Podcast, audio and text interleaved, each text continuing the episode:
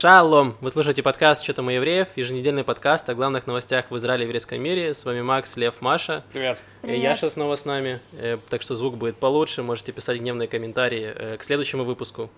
Возможно, там уже Яша не будет. Вот. Мгм. Да, пишите их сразу Яше, пожалуйста.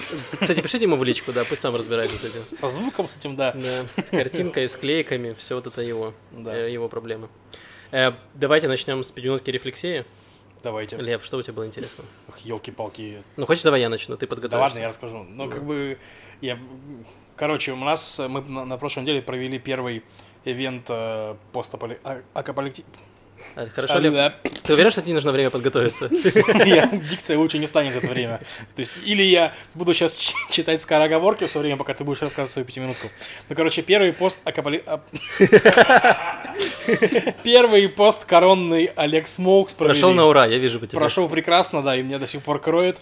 Вот. Но суть в том, что из интересного просто было, когда мы его анонсировали, было ограничение на 50 человек, обязательно уч- уч- минималь- максимальное количество участников мероприятия. Вот. И поэтому у нас были строгие списки. И э, реальность такова, что мы сделали анонс с записью на. Alex Smokes, и через 7 минут у нас уже, уже был sold out, ну, по Неплохо. бронированиям. Вот. Ну и, соответственно, пришло там чуть меньше людей, чем 50, скорее всего, потому что часть людей не пришли. Мы, у нас не было никакой коррупции, то есть пускали только тех, кто реально записался. Что большое достижение для таких э, коррумпированных людей, как мы. Вот. И прошло очень хорошо. Были интересные лекции. Яша рассказал интересную лекцию про э, э, урбанистику. Вот. Она была последней, поэтому я ее воспринял только общее флоу. Вот. вот. Были другие очень интересные доклады. Следующий будем делать через пару недель. Так что, если интересно вам посетить, то в Ялле будет ан- анонс. В Телеграме Яла В Телеграме Яла Балаган, да, это за- закрытые наши вечеринки, поэтому мы их анонсируем только в Телеграме. Вот. В остальном, все. Хорошо, Спасибо, Лев. Маш, что тебе было интересного за неделю? Я сходила поплавать вчера. О, неплохо. Открыли Да. же пляж с 20 числа. Да, но так как у нас мы говорили уже, что у нас здесь стройка, и поэтому в пятницу я проснулась в районе 8 утра. Что неплохо, потому что я проснулся в 7. Именно в это время они в пятницу начали, продолжали сносить дом. Ну, в 7 сопротивлялась, а в 8 я проснулась. И пусть сходила на море в итоге. Да, и вот до э, 11 там было очень приятно, было мало людей. Но еще я поняла, что море работает на сохнут, мне кажется. Сейчас я объясню. Потому что ты идешь такой на море, Так, рано, ты хочешь спать местами, ты думаешь о своей жизни. Ну, ты и так думаешь, но в пятницу, рано утром особенно. Ты думаешь, блин, может куда-то уехать, может быть, что-то начать заново, какую-то жизнь. например, уехать в Димону. Пройти курс «Перепридумай себя заново» или вот это что-нибудь такое инновационное. От а потом, коуча, да? да, приходишь на море, раскладываешь свои пожиточки, идешь купаться, плаваешь. Возвращаешься, а пожитков уже нет. И думаешь, Маша, ну как можно хотеть уехать от моря, типа, что так кайфово, солнце светит, люди вокруг минимально, ну, красивые, в смысле, их мало. они- красивы своим количеством. Маша такие, ну и, ну и уроды здесь. Я Нет, там причем, отлично. Маш, ну как бы вечеринка хорошие были люди, да, очень красивые, всего два было. Лучшая толпа. Да, ну их мало, но они красивые были, вот. И значит, э, и все так прекрасно, и солнце, и ты думаешь, да нет, может быть, еще попробовать что-нибудь придумать, перепридумать себя здесь заново. Так. Всякое такое. Я подумала, что вот как-то это связано.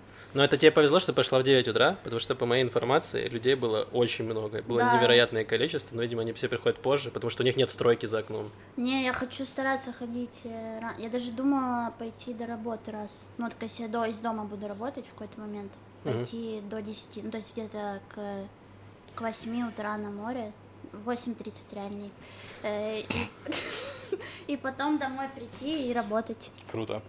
Круто. Отличный план. Да. Э, давайте я расскажу про свою. Я два месяца сидел дома на, на самоизоляции. Решил порадовать себя, купить себе музыкальный инструмент. И вообще играю на бас-гитаре, я решил купить себе укулеле. Я пришел, значит, в большой магазин. Там большой у них выбор гитар, все разных. Ну, Укулеле должны продаваться в маленьком магазине. Логично. Шутка века. Так, мы, Это можно считать как обидную шутку про укулеле? наверное, Маш, ты запомни, потом мы сделаем список отдельных. Короче, я взял, там был, они были расположены как раз вот как э, от, от маленькой до большой гитары разные. Я Так. взял укулельку, она показалась мне очень маленькой, то есть сравнение с бас-гитарой на раз в 10 меньше. Я, значит, такой, нет, что-то маловато, я беру следующую побольше. Такой, нет, тоже маловато, беру побольше. И в итоге я очнулся минут через пять, когда уже на контрабасе играл. Вот.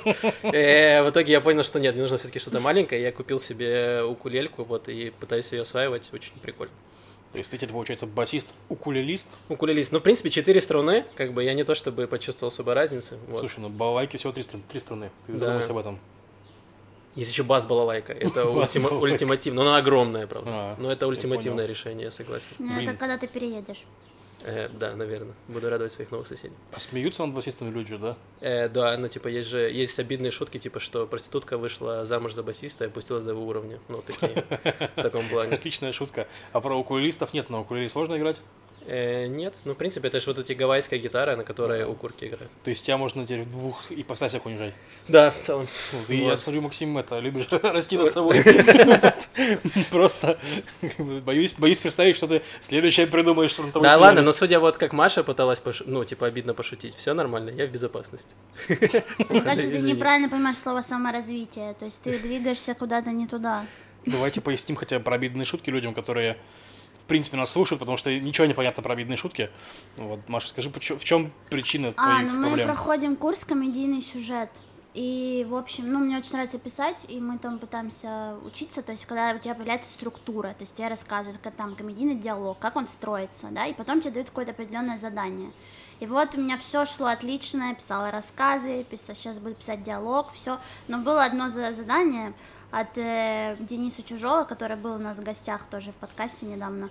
И он задал написать э, пять обидных шуток, но нужно, то есть это как э, punch up, то есть есть punch down, это когда ты как бы обижаешь э, э, там меньшинства какие-то, ну, э, людей, которые как будто, ну, с какими-то э, недостатками. Короче, уязвимые слои общества. Да, уязвимые слои общества, вот, и он просит написать про, там, не знаю, президентов, про Маска, про каких-то богачей, политиков или тех, кто представляет какую-то угрозу.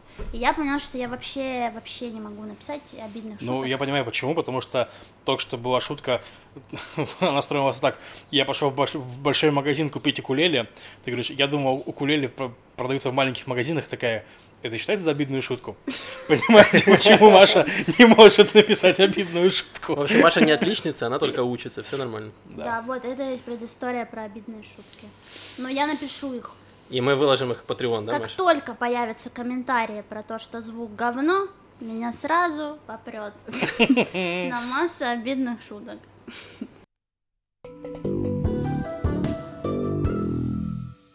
Так, давайте поговорим про новости. У нас была новость, которая гремит всю неделю, и она до сих пор. Это, во-первых, открыли школы, и школьники вернулись в эти самые школы. И был скандал. У нас был Хамсин, он, по-моему, до сих пор идет или уже закончился. Шараф, Максим, Шараф был. Извини, пожалуйста, все время путаю. Вот. В общем, температура была 40 градусов на улице, и поэтому школьники ходят в одежде, в которой не очень жарко. Например, в шортах. И двух шко- э, группу школьниц в Ранане в школе выгнали, не пустили в школу, потому что в школах есть дресс-код в разных. И вот в этой конкретной школе девочкам запрещено носить шорты. То есть мальчики могут носить шорты, а девочки не могут. И девочки такие, что за херня? И родители такие, что за херня? И начался, короче, скандал. На следующий день большая часть школьниц пришли все в шортах, и в итоге их пустили, потому что ты не можешь выгнать всю школу. Короче, их пустили, вот они таким образом как бы подавили всю эту штуку, и э, девочек впустили в школу в шортах. Вот. Ждем Мне- документальный фильм про это, мне кажется. ну, мне кажется, это достаточно, ну, такая с- тема важная, потому что это светские школы, это не религиозные. С религиозных мы знаем, есть там свои дресс-коды, там нужно, не знаю, ходить в кипах, должен быть цицы, ты должен быть одет кошерно. В светских школах такого особенно нет. То есть у тебя есть... Притом нет как бы официального дресс-кода. Каждая школа сама выбирает, как Да. ходить, в чем. У некоторых можно ходить в шортах, там и девочкам, и мальчикам, но нельзя ходить в сланцах. В других школах можно ходить в сланцах, но нельзя ходить в шортах. То есть и каждая школа выбирает сама, как она хочет. И здесь, мне кажется, это максимально странным, что, допустим, мальчики могут ходить в шортах, а девочкам нельзя. Девочки должны ходить в брюках или там еще в Ну да, это очень нес- несовременно и странно, согласен. У меня в школе было, ну, мы там ходили в юбках каких-то, ну, то есть должны были быть колени. Ну, это в религиозной школе было. Это, не- это не была религиозная Ну, это школа. ш- в еврейской школе Это общеобразовательная школа с элементами изучения еврейского языка и культуры. Но она не была религиозной. Но мы, мы надевали вообще юбки на штаны. Маш, ты училась в хаббатской шкаф. школе, правильно? Нет, это не хаббат. Не хаббатской? Боже мой, есть школа не хаббатские, вот это шок. Вот. И Извините. там мы были, ну как бы все были осведомлены, что это, ну, требования школы. То есть родители это понимали, эм, мы это понимали, к сожалению. То есть в нашем Почему, к случае... сожалению, хотел бы не понимать этого, хотел бы быть тупее, чем я Не, ну, сейчас. в смысле, что хотелось бы носить не только юбки. Ну, то А. есть не всем это было понятно, это правило. Да, бедные пацаны. Вот. Ну, в общем, я не знаю. Ну, мне кажется, это максимально странным, особенно в Израиле, типа, в жару. Ну, Ну, конечно. Что плохо- Ну, типа, они говорят на том, что шорты были слишком короткие. Но я постараюсь ставить фотографии этих шорт, они не слишком короткие. Если вы не педофил, то никаких проблем у вас с этими шортами не возникнет. Ну и жара тоже была слишком жаркая. Тут тоже нужно сказать, что типа реально было очень жарко. Да, и... Ну и, собственно говоря, родители как раз таки возмущались, ну, типа, больше всего родителей возмущало, типа, что чё к чему очень жарко, почему дети не могут прийти в шортах, чтобы им не было жарко, елки-палки, ну, типа, упоролись, что ли, вот. Ну Да. и, как бы, в этом плане школьницы, школьники, э, которые поддержали этот флешмоб, молодцы, вот, отбились от э, Ну, и прям, да, гордость такие, что у нас сознательные школьники или их родители, или все вместе, то есть они вот не побоялись Да. проявить свою какую-то гражданскую позицию. сказать. проявили, и это... Да, но ты знаешь, что школа должна поменять, ну, если у них написано в, в их э, постановлении, что у нас по дресс-коду запрещено носить Ну, шорты, тогда значит, ты школа- можешь- ты можешь Бедная редактировать школа, это. придется секретарше переписать Не, ну, строчку не, в не то, что бедная, но в смысле, это же тогда они должны изменить какой-то свой устав. Ну, потому что это странно, что, окей, сейчас э, вот мы все против, и поэтому можно носить шорты, вот Не, ну, Маш, ну если они напишут, что мы можем пускать только белых детей в школы, это Так, ну, нормально? алло, Максим, что началось? типа, что за передергивание? ну, То есть, а если не напишут смерть неграм, как бы, то есть, ну, Ну, типа, они же изменят своему, своей культуре, как так-то? Не, Вот ну, в смысле, они должны понять, и тогда, если, ну, пересмотреть, я имею в Ну виду да. сам устав. Не Ну то, да, что, ну, окей, верно. пока две недели жара, девочка, можно ходить в шортах. Ну вот, а- Ладно, уговорили. А дальше нет. Ну, то есть, э, как бы это как бы глубже. Ну, об этом и речь, что они должны пересмотреть это и сделать его ну, более адекватным. Я не знаю, ну, просто Ну да. очень странное правило. И к это всему провело, то есть Лев сказал, что вот даже в шортах жарко, и вот э, ш- э, учительница в э, Петахтикве решила Ох, эту проблему. Блин, да, это вообще такая дичь. Э, короче, то, о чем мы рассказали, вот девочек выгнали, их не пустили в школу, прямо на входе сказали, вы одеты не кошерно, типа не по дресс-коду, да, они сначала проваливайте. делали, причем там я новость читал, что они типа сначала устроили митинг за забором За- школы. некоторые делали да, за Да, забором. но это им не очень помогло, они пошли домой, там уже все родители вы- выбесились, и вот тогда уже они организовали, я думаю, через чатики там свои Мгм. этот флешмоб. Вот. Да, вот в Педактике была другая ситуация. В общем, там э, во втором классе были, э, ну, тоже э, учились там школа, урок, и какая-то учительница заметила, что девочка одета в платье без рукавов. А там по уставу школы платье должно быть с рукавами, а оно было без рукавов. Девочке 7 лет, 8. Но это, кстати, семь. супер странно, потому что Вау. на фотографиях, ну, если приблизить, то э, платье с логотипом школы. И Да. футболка с логотипом И школы. там, причем тоже, вот, ну, да, да расскажи историю, Давай, я потом щас расскажу, про мы щас- забавно. Короче, суть в том, что учительница заметила, что девочка одета не кошерно. Она вызывает эту девочку, звонит типа маме. Мама говорит, э, это, э, короче, это русская девочка, э, дочь семьи из репа- репатриантов, которые только приехали в Израиль. А Она звонит этой маме, говорит, типа, вы можете привезти девочке, типа, другую одежду. Она говорит, нет, потому что я учусь в Ульпане, типа, я не могу сейчас принести. Они такие, хорошо, тогда мы вместо платья наденем ей футболку школы какие-то. Мама сказала, типа, окей. Вот, и потом она идет, ну, по, по- э, там есть две версии, ладно, сейчас к этому вернемся. Короче, суть в том, что они сняли с девочки платье, надели на нее футболку и отправили ее в класс. И оказалось, что под платьем у нее нет штанов. Ну, они такие, типа, о боже мой, на ней нет штанов, но они этого не заметили. То есть, короче, девочка сидела в классе в трусах и футболке.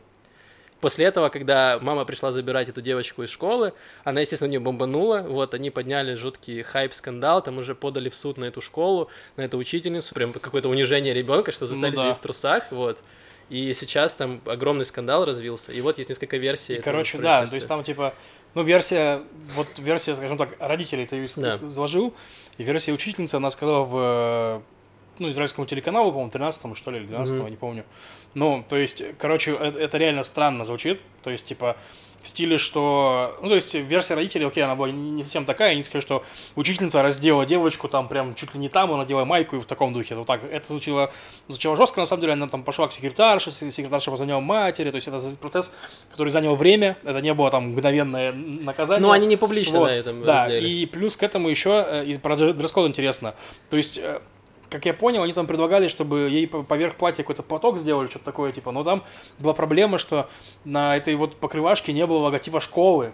И по... А нельзя, типа, в школе, чтобы у тебя была одежда без логотипа школы, иначе люди увидят и устроят бунт, люди не знаю. увидят, и она не из этой школы, о боже мой, Типа, да. давайте убьем Короче, в таком духе, да. То есть охрана, я не знаю, как это работает. И в итоге они решили одеть ей майку школы, на которой есть логотип.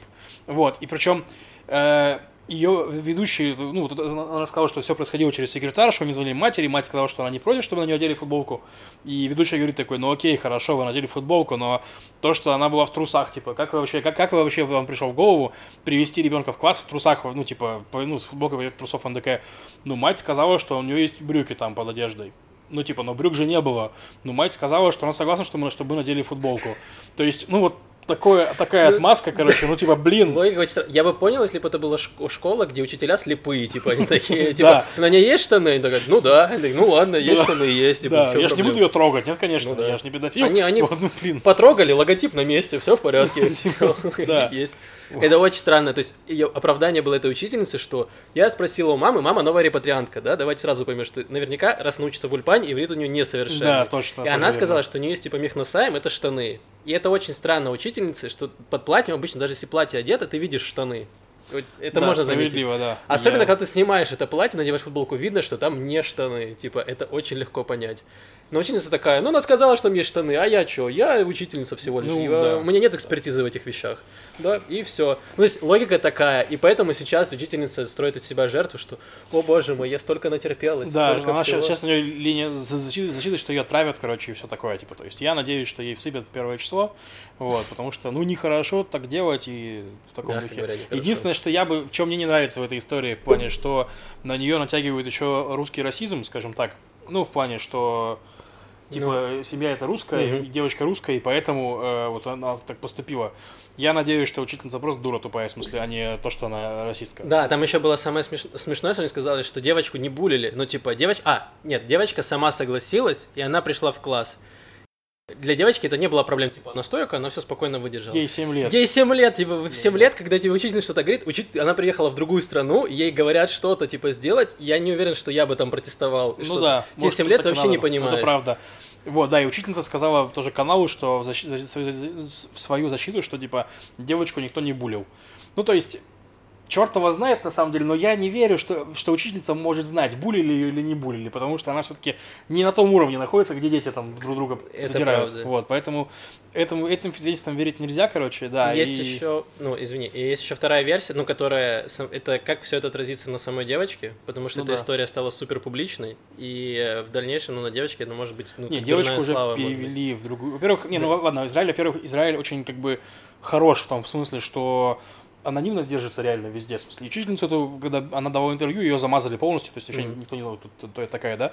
И девочка тоже имен нигде не Ну, указывается. есть- слушай, это Израиль, здесь все супер плотно, я уверен, что узнать, кто эта девочка, кто эта учительница, можно, типа, раз-два, типа, все друг друга знают. Через Ну, одного знакомого, особенно в Фейсбуке. Это да, но просто. я, я уверен, что не, не так просто, но да, можно. И, короче, ее перевели в другую школу, там буквально через пару дней. Мгм. То есть там, ну, естественно, скандал поднялся большой, и этот самый э, из Кахолеван депутат, э, по- по-моему, из Кахолеван, или или Шатит Йоли Развозов. э, Это из э, из Кахоль- Ну, я к тому, что черт его знает, где он сейчас, типа. А, да, он, мне кажется, что он остался Возможно, с, в э, оппозиции, но неважно. Суть в том, что вот он сказал, что типа он связался с властями Петахтиквы, и они очень быстро ее оперативно перевели, говорит, спасибо им за это. Блин, Вот. так странно, что обе вот эти истории подряд, они завязаны вообще на школьной форме, и как будто там внутри э, школьной системы это прям как бы самое главное правило, которое нельзя нарушать при никаких обстоятельствах. Главное, чтобы все дети были в форме. Ну, то есть, неужели это, там какой-то Ну, я думаю, прям так. как будто кажется- страх реально? Нет, ты же видел израильских детей. Я думаю, что учитель такие, ладно, мы точно ничего им, ничему их не научим, пускай они хотя бы будут в форме. Они их готовят к армии, так знаешь, типа в армии должна быть форма, они такие, мы тебя будем готовить к армии. Ну, я бы понял, как это работает, там, не знаю, в России и в Украине, типа, ты тупой не поступишь в университет, будем готовить тебя сразу к армии. Типа, а здесь такой, А все равно- пойдешь в армию. Хотя Типа- я видела милые акции поддержку этой, ну там, э, хотя Лев говорит, что мужикам лишь бы штаны снимать, но там были такая фотография парней, они стояли в трусах, э, футболках. Они просто сняли штаны и с плакатами стояли, Ты, вот, ты принцесса, ну там сейчас ее называют как принцесса, видят, откуда это пошло, ну вот эту Ну да, девочку, наверное, что да. как бы, что ты классная, давай, ты принцесса, та-та-та, и они там стояли вот э, В трусах. в трусах и с плакатом, Ну, ты принцесса, давай, ты Мы сильная, с давай». ребятами, у нас нет детей, которые учатся в школе, мы не сильно погружены в тему, но я слышал отголоски еще раньше как раз этой проблемы школьной формы, то есть многие люди возмущены. Мне кажется, школы пытаются э, где-то взять вот эту, знаешь, какую-то британскую школу, лондонскую, типа вот кру- крутые частные школы, у которых своя форма, там, знаешь, пиджаки, вот это все. И они думают, ну так, смотрите, ну пиджаки в Израиле никто не носит, типа денег у нас на это нет, давайте просто дадим им вот эти штуки, они их нашьют себе, ну вот так вот на футболке. Вот, и все. Мы раньше нашивали себе на рюкзаки э, штуки там с король и шут и все остальное, а они такие, будем логотипы на, Хотя все равно не понимаю логику, что опять же ве- к этой фото- на этой фотографии Так. там платье с эмблемой школы. Ну, Так нет, ну это же рядом не, ее передели в футболку с А, эмблемой да, школы. не в том, школа ей выдала платье- ей выдали нашивку. Типа нашейте Нет, на да, одежду. я имею в виду, Ну. что ну по логике вы сказали, что э, учительница хотела, чтобы девочка была в с Нет, платье было без рукавов, типа по дресс-коду Да, платье должно быть с рукавами, поэтому платье не годилось. Да, проблема Типа, в что они рукавах. нашили эту эмблему на платье, которое Не кошерно, да. Ну, не так подходит. это родители нашили. Ну, я, да, я Ну, понимаю. ну да. Окей, Вот, ладно. в этом проблема. Просто они могли бы просто футболку поверх платья одеть, Да, я типа, вот мне кажется, это Да, решило бы да, проблему. да, да. Это бы решило все проблемы. То есть, ну, натурально там Возможно, ей было бы слишком жарко, но ладно, окей. Но мне она кажется, что- потерпела бы слишком жарко, лучше, чем унижение и тупость. В общем, ну, Зато так было свежо. Да. свежо, да, максимально. точно. Продувало это, да. Ну, короче, трэш реально какая-то супер трэшовая история. Я надеюсь, что сейчас это как бы все всплыло и могут принять какое-то решение, может быть, наше мини- Министерство просвещения выдаст какой-то указ, что типа, ребята, дресс-код должен быть какой-то... Министерство школьной Э, формы. Отстаньте от детей, Ну, кстати, Министерство школьной формы не так далеко, я думаю, что скоро у нас и такое появится Ну, вообще там, легко. да, есть уже Министерство высшего образования, вот сейчас сделают, Министерство школьной формы, вот, там будет какой-нибудь специальный Э, министр. да. Министерство культуры и школьной формы. Предлагаю все туда добавлять. Так.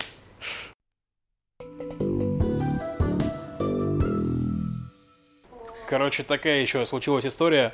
Давайте снова про- поговорим про э, русских репатриантов, их там Которых унижают проблемы, не только в школах. которых унижают, да, еще и в Фейсбуке. Не, в Фейсбуке не сами себя унижают. Короче, ну да.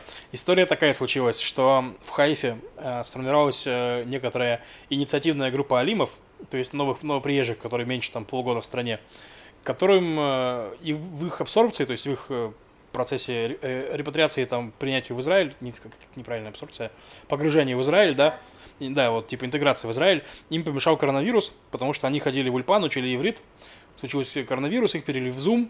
Проблема Zoom, что реально не все умеют и не преподавать в Zoom, не учиться в Zoom. Там то даже есть- не том проблема, у них даже в зуме почти ничего не было. То есть, А. когда ты ходишь в Ульпан, ты учишься 5 дней в неделю по 5 часов. Да. А он, э, насколько он писал в этом посте, этот э, чувак, Ага. не знаю, он сказал, что они учились там раз в неделю всего лишь. Ну да, то есть у них все, все их образование ивриту пошло ну, типа, по одному месту. И, соответственно, они сидели, ели, ну, в смысле, сидели, у них была корзина абсорбции, то есть деньги, которые первые полгода платятся. Они учили, э, не учили иврит и не могли его учить нигде, потому что все закрыто. Летом ульпаны тоже закрыты. То есть, ну, естественно, вот они получают, что у них кончаются деньги от Израиля, у них нет языка никакого, ни минимального, никакого. И им нужно искать работу, а на рынке труда еще и спаты, там куча безработных Да, и прочее. То есть, Давай скажем эту систему корзины абсорбции, тебе дается бесплатный ульпан, и за это время вот бесплатного ульпана ты можешь на эту корзину жить, выучить иврит, и после полугода, по идее, у тебя есть какой-то базовый иврит, с которым ты можешь устроиться на более-менее адекватную работу. А поскольку у тебя корзина закончилась, и иврит ты не знаешь, то ты не можешь устроиться на более-менее адекватную работу. Собственно, Да. в этом проблема. Ну, есть куча нюансов, то есть Ну- не, не- не всегда после ульпана ты знаешь иврит, то есть и... Ну, все зависит, тебе дают условия. Да, да, тебе так. дают такие условия. Суть в том, что им, этих, им эти условия очень сильно покорежил коронавирус. Вот. И они потребовали, что они, они, они решили сделать митинг э, перед Хайфской мэрией, потребовать, чтобы им э, продлили часы ульпана э, плюс там им да- дается 500 часов, то есть им вот что-то там посчиталось за коронавирус, чтобы продлили еще там, ну, сколько-то часов Ульпана, и чтобы летом, вот, Ульпаны вышли на работу, на работу летом, чтобы они могли поучиться летом, и чтобы мы на два месяца продлили корзину, чтобы они могли тоже доучиться. Вот, были требования. Не такие уж и большие, на самом деле, не такие уж и дорогие. Вполне возможно, что они могли бы это все получить, если бы просто пришли в Министерство абсорбции, с ними там, ну, поорали бы там, поплакали, побили бы ногами по столу, там, ну, вот как обычно в Израиле получают вещи. Можно было без митинга сделать. Но они решили сделать митинг. Это было первое, что они решили сделать. А потом они сделали главную ошибку, они написали про митинг в Фейсбуке. Получили просто тысячу комментариев от тех, кто приехал раньше. Ну, и просто комментарии, которые показывают, ну, насколько эти люди лишены эмпатии и насколько они, конечно, вообще зашоренные. Потому что там, типа, были комментарии в стиле, типа, мол, вы чё приехали, бузить? Ну, типа, чувак еще из Луганска. То есть он приехал там с Украины. Да, там с, первый э, комментарий. Давайте скинемся ему на билет обратно в Луганск. Пусть Да, туда, да, там да. свои митинги Да, устраивает. пускай что там в Луганске устроили, да, езжай, давайте в России билет купим, пускай тебе Путин помогает. То есть там всякие такие комментарии, ты думаешь, что с вами люди, блин, чуваки, вы чё? Ну и потом пошли комментарии, что да мы приехали, я приехала, я приехала с двумя детьми, у меня нашли сахарный диабет, я родила еще 8 детей, мой муж попал под поезд, и я все равно работала не на уборках, и теперь я, я купила себе квартиру через 50 лет, так что у тебя тоже все будет, давай ты не будешь ныть, иди работай. Ну, в таком, вот такие комментарии примерно, типа, которые показали всю тяжесть жизни людей, которые, которые приехали, да, вот. Ну и, соответственно, меня, это, конечно, бомбануло конкретно, потому что, ну, типа, чуваки, есть такое правило эмпатии. Блин, ну я боюсь, что нету такой системы, как бы правил эмпатии, знаете, вот как Не, там есть, э, почему? п- Я правила, правила, как нужно грамотно э, переживать. Я сейчас тебе как- расскажу. Так, коуч Лев выходит на тропу Оставьте войны. комментарий под моим постом, Лев, пожалуйста, Э, где вы мне расскажете. То есть, скорее, есть вот это вот желание, э, базируясь на своем опыте, рассказать другим людям, часто независимо в какой ситуацию они попадают, но которая так или иначе задевает какие-то струны э, тревожные в твоей душе, объяснить им, как нужно делать. И, и что главное, не нужно, значит, ныть, как не надо ныть, ныть это вообще-то, ну, не классно, а вот нужно поступать так и так. Так что, Короче, еще очень за- за- забавный комментарий, просто хотел бы за- зачитать. А полы пойти мыть не пробовали? Всегда и даже сейчас требуются работники. Да, израильтянин, возможно, не пойдет на такую работу, но вам, алимам, как раз для первого времени подойдет. Особенно если вы из Луганска. И То есть просто типа херячите. такое, короче, ужасное совершенно это самое. Вот, мало того, ребята в итоге провели митинг, Так. и сразу с ними связались э, из местной абсорбции, Министерства абсорбции, у нас есть министерство, которое занимается как раз таки, ну, приемом репатриантов. И оно как раз должно было этим всем заниматься. Я уверен, что можно было, ну, типа, я уверен, что можно и с ними и так договориться. Ну, так Очень лучше. сложно. Ну, да. так проще. Вот. И, короче, после митинга с ними связались, связались, сказали, что там сконтактируют с теми, с их э, этими активистами и там к какому-то соглашению придут. То есть, может, им не, не, не заплатят больше денег, потому что это сл- сложнее, да, но там уверен, что с ульпанами они там зарешают, с этими ваучерами Ну, Посмотрим. и так далее. Посмотрим, будем следить, интересно. Ну. Вот. И еще интересно, просто сегодня или вчера, не помню, есть такой чувак в Хайфе, по-моему, живет Аркадий Майофис, это бизнесмен. Ну, типа, он какой-то общественный деятель, по-моему, был что-то такое, типа. И сейчас он занимается бизнесом, у него, он торгует, по-моему, фруктами из Израиля, то есть экспортирует. Вот. И он написал пост в духе, типа, что, э, ну, почему вы такие люди, вы не радуетесь тому, что у вас появился человек, активист, активный, который приехал, Который пытается изменить пытается изменить, да, попросил, то есть, типа, они попросили, ну, не, не, не бог ведь что, в смысле, скажем так, они не попросили там бесплатное себе жилье там или что-то такое, они попросили это вообще, вообще мало на самом деле, вот. И то есть он пристыдил этих полторы тысячи комментариев, полторы тысячи комментариев, которые писали, что, то есть он прям их и описал, что вот вы пишете, как вам было плохо, ну, то есть почему же, почему же нормальное желание, что человеку было хорошо сразу, то есть, типа, ну, вот в таком духе. И под этим постом такие же комментарии в стиле, ну вот мы приехали, нам никто не помогал, мы там с тех пор там это самое. Мне кажется, эта Да, тема какая-то дедовщина, знаешь, типа как Да. в армии. Ты приходишь такой дух, тебя, вот типа, деды, которые при- пришли там, э, служили год, они же начинают тебя гнобить, типа, и потом следующее поколение, оно выросло на этих вот, на этом буллинге, и они такие, типа, ты должен тоже через, я через это прошел, и ты должен пройти. И вот так это и должно работать. И мне кажется, вот это оттуда тянется. не Может знаю. быть. Что думаешь, Маш? ну да, ну по идее ему- им бы хотелось, этим комментаторам, чтобы человек написал, что вот, Израиль это отстой, я, значит, прилетел. Израиль здесь развел коронавирус, что вообще выдумка, все выдумка, это только в Израиле коронавирус.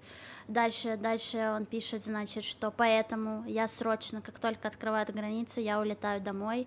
Израиль отстой, никому сюда не лететь. То есть, ну, по, по их логике нужно было бы, чтобы они не просили что-то от страны, ну, по тем комментариям, которым я успела увидеть, что там э, вали обратно, уезжай обратно, что если ты, получается, сталкиваешься здесь с трудностями, да, то по идее это же, ну, если ты пытаешься их решить и остаться, то есть у тебя есть желание построить свою жизнь здесь, то есть выучить язык, найти работу, ну, базовые желания гражданина страны, правильно? То есть это же, ну, круто, как по мне, когда ты э, пытаешься как-то создать для себя эти условия, ну, и, и действительно, ну, я согласна с Львом, что просишь, ну, какие-то минимальные вещи, что не было там заоблачных каких-то э, желаний, я не знаю, э, владеть стартапом срочно. Э, срочно, это плохое желание, очень много обязательств накладывает. Он такой, нет, мы прилетели в Израиль, дайте мне место в Microsoft срочно. Но ну, самое страшное, что вот с такой волной эм, этих комментариев, которые были, есть всегда. Всегда. И вот, ну, уже просто э, это уже даже не, не ново, знаете, что с этим никак не, это не искоренить. То есть вот эту идею и какой-то масштабную мысль о том, что мы страдали и вы страдаете, ее, ее невозможно искоренить никак, ничем. Ну, это должно смениться поколение. Вот, можно сказать, наше поколение уже вот более проблема, я скажу тебе про поколение, как раз таки из того, что я смотрю. Я, я эти комментарии, я просто ночью меня не спалось нифига. Я прочитал все, что вообще можно прочитать. Это вот, комментариев. Вообще, нет, это я, до того, как я пришел к этому посту, я прочитал весь интернет просто, типа, все, что я в нем читаю. Вот, все статьи. Да, я прочитал все и думал, ну ладно, открой Facebook.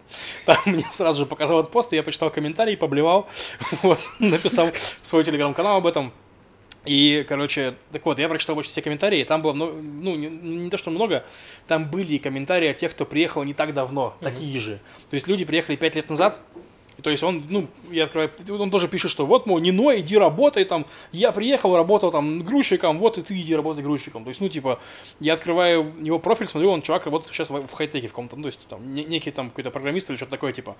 Видимо, он работал грузчиком, там, подучился язык и в итоге устроился в хай-тек. Ну, типа, скорее всего, такой был путь, да? А не лучше ли было бы, если бы ты не работал грузчиком, а сразу устроился в хай-тек?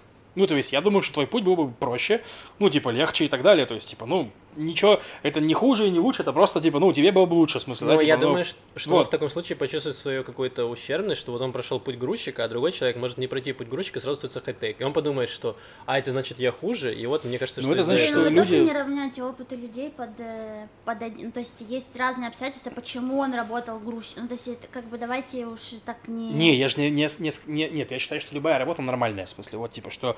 Я имею в виду, что, типа, если бы он сам сразу устроился работать в хай-тек, ему, ему было лучше, лично ему.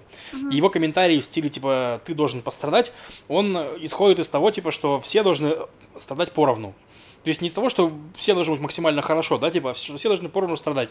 Это я когда устраивался на работу в одну компанию, нам там дали классическую такую бизнес, типа, задачку, uh-huh. типа, э, грубо говоря, там быстренько расскажу. Так, Давай. Типа, ну, грубо говоря, там такая, вы э, там играешь, Маша играет против Максима, да, так. типа, вы, ты можешь сказать 3 или 7, ты тоже можешь сказать 3 или 7, вы говорите, типа, независимо друг от друга. Угу. Если ты сказал 3, а он сказал 7, то есть разные, да, так. ты получаешь 3 тысячи долларов, а он 7 тысяч долларов, виртуально, да. Если же ты сказал, ты сказал 3, если ты сказал 3, ты сказал 3, то вы теряете по 3. Если ты сказал 7, он сказал 7, вы теряете по 7. Вот. Понятно? Да. То есть, если вы говорите 7-7, то минус 7. Если 3-7, то плюс 3. Так вот, Маша, в том, что есть, 5, есть 5 раундов. 5 раундов, и вам нужно заработать как можно больше денег. Mm-hmm. Такая задача. Вы можете договорить, говорить тактику, а потом по ней действовать. Mm-hmm. И вот э, как мы действовали на нашем... У нас было две команды, так. и мы договорились, играем 3-7, 3-7, 7-3, 7-3. У нас, значит, получается по 20. Угу. А потом мы играем 3-3, и у нас будет всего в сумме по 17. Угу. Вот. Логично звучит? Да.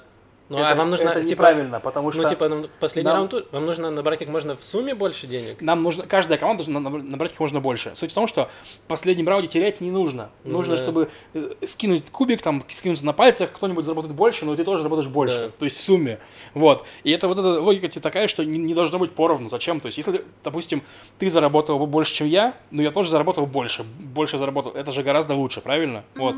В этой логике нужно действовать. Можно поделить, потом поровну поделить. Ну, типа, распределить, да. Да, да. Вот, в общем, я извините- думал, это за классическая экскурс- бизнес-задача из России. У вас Я есть бюджет, как его распилить? написать об этой игре в комментарии к э, посту, который мы только что обсуждали, чтобы И занять людей немного, расслабить, да. Хаос с лица потом будет стирать такой.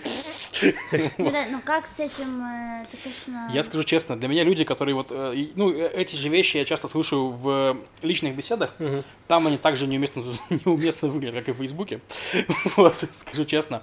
Но когда мне человек такое говорит, он для меня сразу переходит в разряд NPC, типа non-playing character, то есть, типа, это... Бот в игре. Бот в игре, да. То есть, ну, потому что он всег- всегда будет говорить тебе Он вот эти запрограммирован вещи. То есть, тогда. он всегда будет говорить тебе эти вещи. И ты почти всегда можешь предугадать, что он скажет. То есть, поэтому, ну, он такой становится, типа, Типичный предсказуемый, да, типичный чувак. То есть, вот, как бы это, с моей точки зрения, высокомерно, я знаю, вот, но мне очень сложно с этим, честно. То есть, и я не понимаю, почему они такие.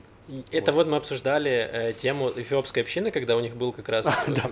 А давай, ладно, ты зачитай комментарий. Комментарии, короче, Я- расскажу тоже. Вот, комментарии, там девочка, это уже другой пост, там просто на самом деле, смотрите, там много людей писало про этот митинг, и этот пост девочки, которая написала, что вот прошел митинг, он был ну, удачный, пришли люди, попросили там прочее. Вот, и вот комментарий. Ребят, вы чё, хотите, как у эфиопской общины? Они всю страну раком поставили, теперь их все боятся. Даже отдельное министерство сейчас сделали. Вы этого добиваетесь? Да. Да. Можно, пожалуйста, отдельное министерство по новым репатриантам, которые недавно в стране, чтобы больше денег давали? Да, пожалуйста, можно Ну, больше чтобы хотя бы решали их проблемы. Ну, типа, да. Занимался этим. Да, пожалуйста. Вот.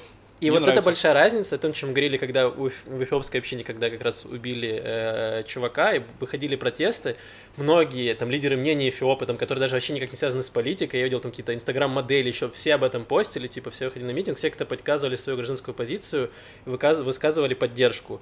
У нас же типа, вот есть проблема, где у вас ущемили там новых репатриантов, и люди такие, ну это их проблемы, зачем, зачем поднимать бучу, типа решайте их сами. Вот мы как-то решали, и вы решаете. То есть как раз вот эта эмпатия какого-то, вот коллективизма какой-то вот, что помощи дру- друг другу, типа помогать людям, давать им какие-то советы отдельно, а не просто иди работай грузчиком. Можно же помочь, типа сказать, что вот, не знаю, у нас там фирма набирает типа, рабочих, можно попытаться устроиться здесь, как-то дать Ну, какие-то ну, более... такие там тоже были. Ну, то есть, Есть скажем, разные, сдел- да. сдел- защиты людей, в смысле, были комментарии поддержки, были комментарии «позвони мне, у нас есть работа». Ну, то есть, такое тоже было все, вообще, без э, этих самых, ну, без споров было. Просто и оно тонуло в потоке этого дерьмища. Вот. И вторая тема, которую, кстати, я хотел связать с прошлой темой про девочку. Мгм.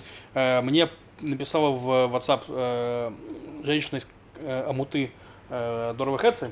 Это Амута, которая за- занималась как раз-таки полуторным поколением. Это дети тех, кто приехал в 90-е. То есть люди, которые уже скорее израильтяне, но еще в, русских семьях выросли, они ну, они знают иврит лучше, чем русский, но они еще не совсем полностью свои, Мгм. скажем так.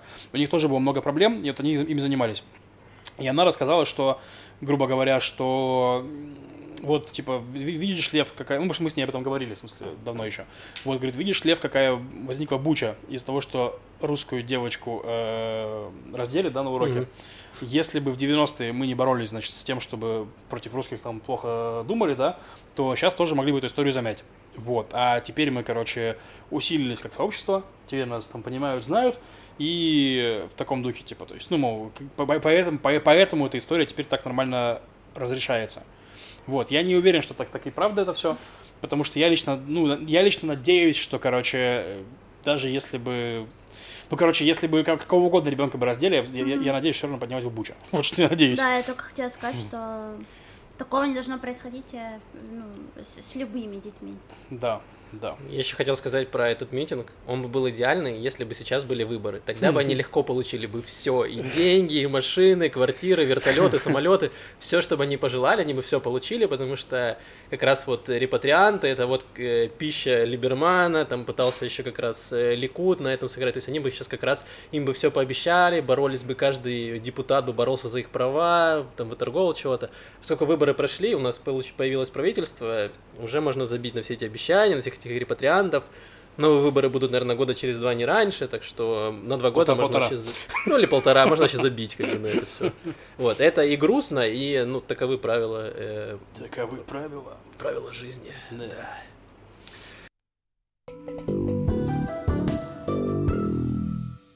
Блок политики, Лев, что было интересного? Э, Мало чего было интересного, потому что они на этой неделе они заканчивали дележку портфелей, закончили каким-то образом ее. Сколько у нас министров, помнишь?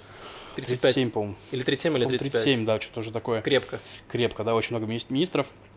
Ну, там, да, Министерство высшего образования, Министерство общинных вопросов, там все вот, вот это вот Министерство гражданского строительства, Министерство военного строительства, Министерство министерств, короче, все Да, что да, да, вот. Ми- Вот нет министерства по школьной форме, но я думаю, что они исправят этот вопрос.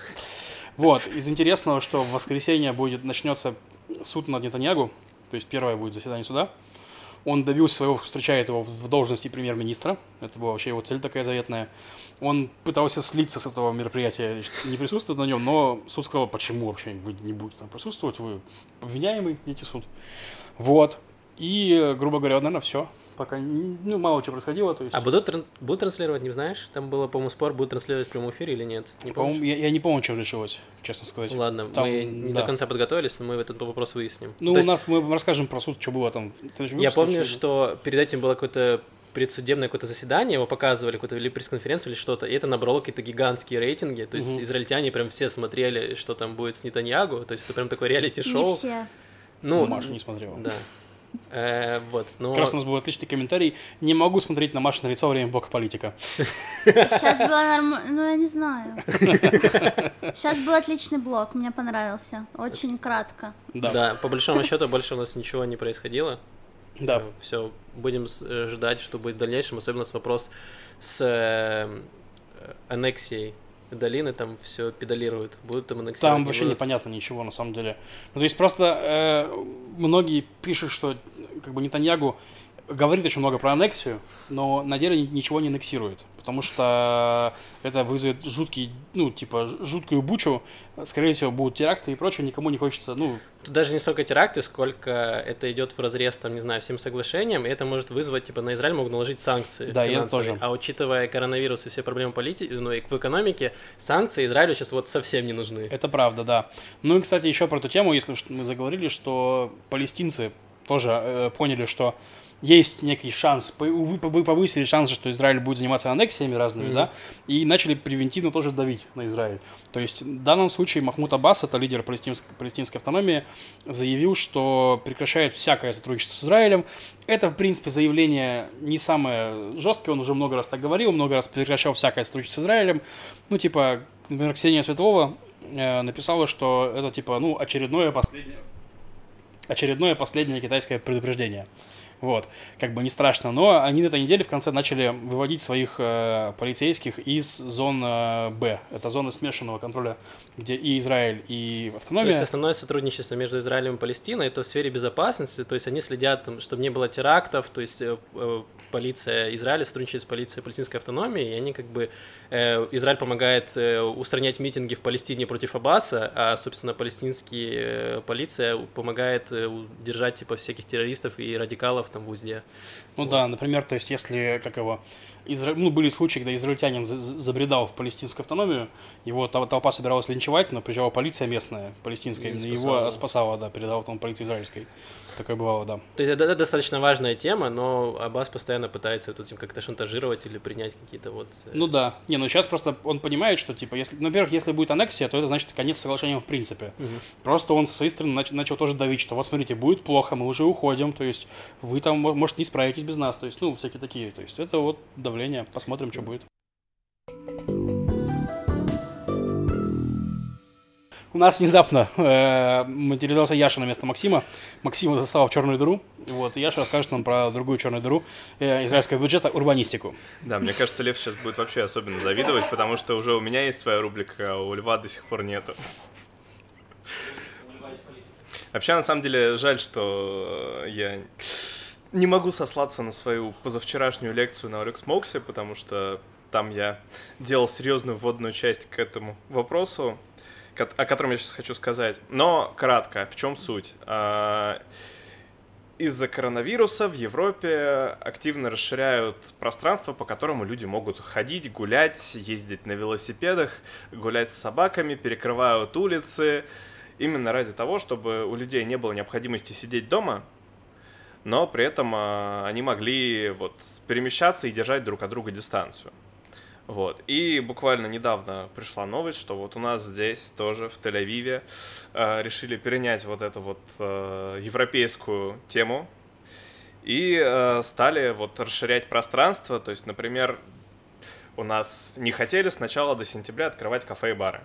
Вот.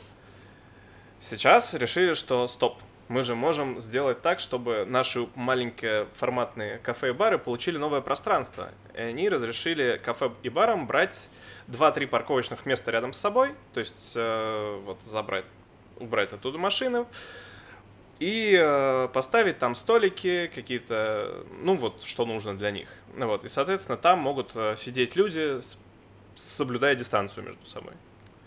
Вот. 11 улиц, э, по-моему, в Ялла... там Балаган News были.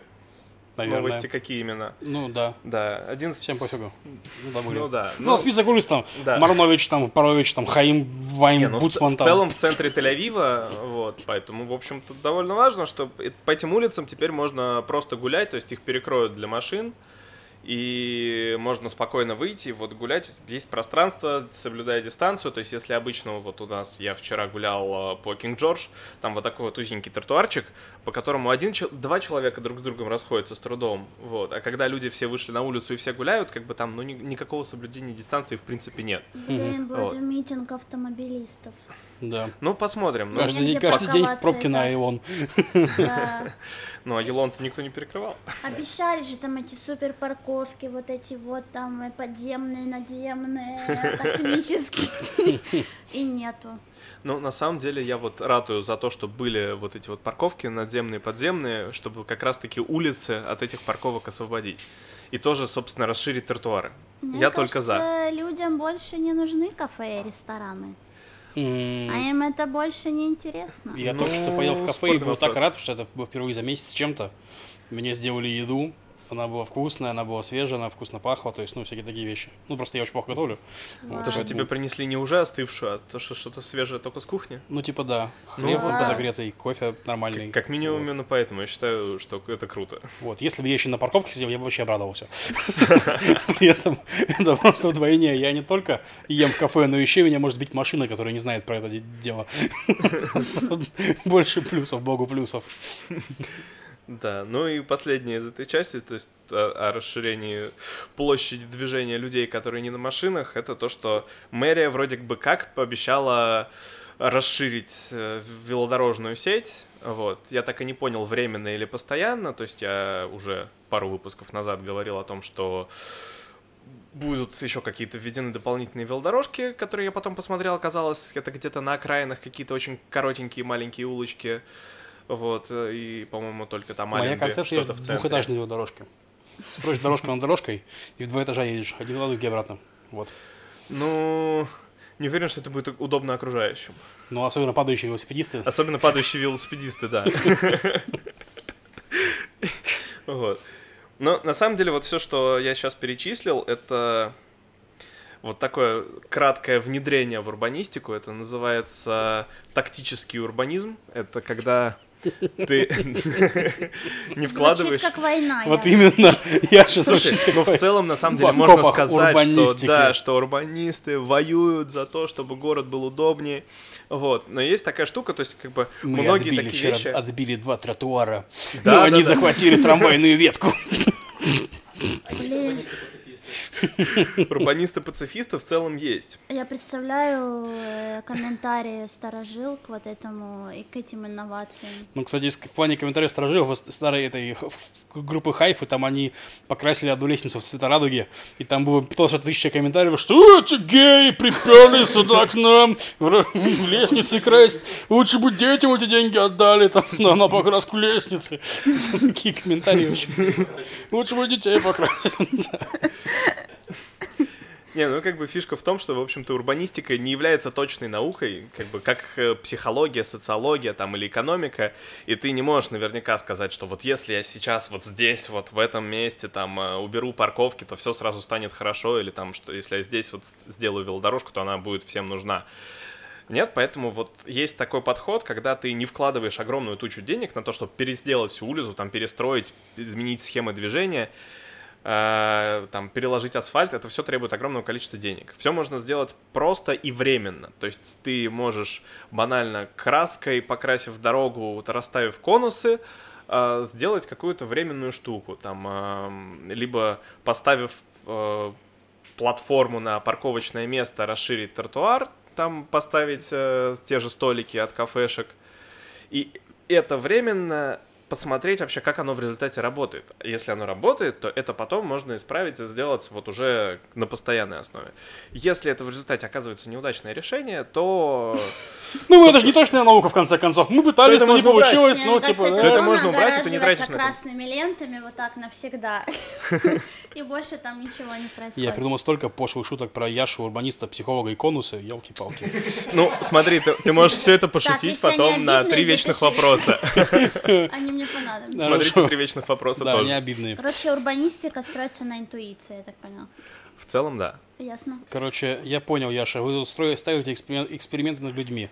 Я понял Да. вас, я, понял. нужно сделать э, шоу «Битва экстрасенсов урбанистов». Битвы экстрасенсов-урбанистов, это хорошо. Я, я считаю, что велодорожку нужно поставить именно здесь. Здесь это пригодится больше всего. Надеюсь, было слышно то, что Нет, сейчас Макс нет, я говорил. что-то вижу, подождите. Вот он, второй уровень велодорожек. Точно. здесь нужна быть парковка. Как говорил Лев, Лев, нам нужен Лев. Я на там такой стоит, Лев, теперь так вижу, урбанист. здесь должен быть трамвай. И тут его сбивает трамвай, потому что он стоял на рельсах. Я бы хотел так внедрять силой мысли, конечно. Тебе нужен урбанистический шар для этого. Лови. Слушай, я понял, вот то, что сейчас Лев сказал, это ж... а, так можно вроде как устранять лишних тебе людей, но нет, это я, я просто урбанист, я, я никого не убивал, это все случайность, несчастный случай. Ну, я, в принципе, так отмазываюсь, когда меня обвиняют в убийствах. Я просто Я урбанист. Лев, я урбанист. Да. Я лев, я урбанист. Но а, точно, урбанистика же не, то- не точная наука. В принципе, ты мог это сделать. Ну ладно, тогда ладно. Вот, так это, так это работает, но все-таки урбанистика, наоборот, старается сохранять жизни людей, делать улицы более безопасными. Ну, лучше бы старалась лучше.